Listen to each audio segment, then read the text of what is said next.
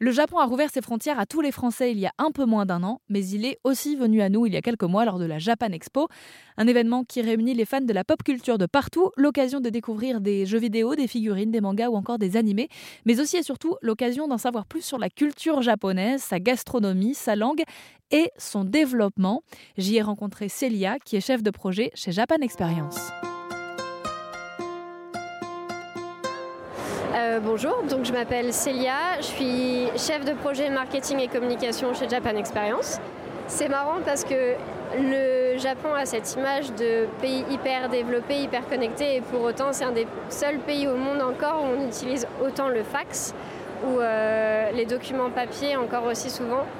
Le Japon, c'est en fait un pays qui a fait, je pense, un très gros bond technologique dans les années 90 et qui depuis devient un peu vintage, enfin qui s'appuie sur justement son avance technologique d'un temps, mais aujourd'hui qui a un peu une technologie vieillissante mais qui a son charme aussi.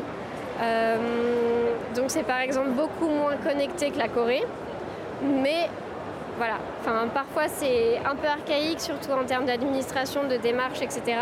Et parfois, c'est carrément aussi le futur sur d'autres aspects. Donc, euh, c'est un peu mitigé en fait. Les gens, souvent, en fait, ont envie de, qu'ils soient fans de pop culture ou pas, mais ont envie de capter l'essence du Japon et ont souvent envie aussi de s'écarter un peu des grands axes les plus touristiques ou de découvrir un peu les campagnes, euh, expérimenter un peu le mode de vie à la japonaise ou des choses comme ça.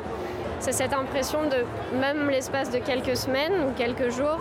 de pouvoir avoir l'impression de faire partie de ce monde qui, juste avant, nous paraissait inaccessible en fait. Si vous souhaitez en savoir plus sur tout ce qu'il faut savoir avant de partir pour son premier voyage au Japon, n'hésitez pas à vous rendre sur rzn.fr où Célia nous détaille tout.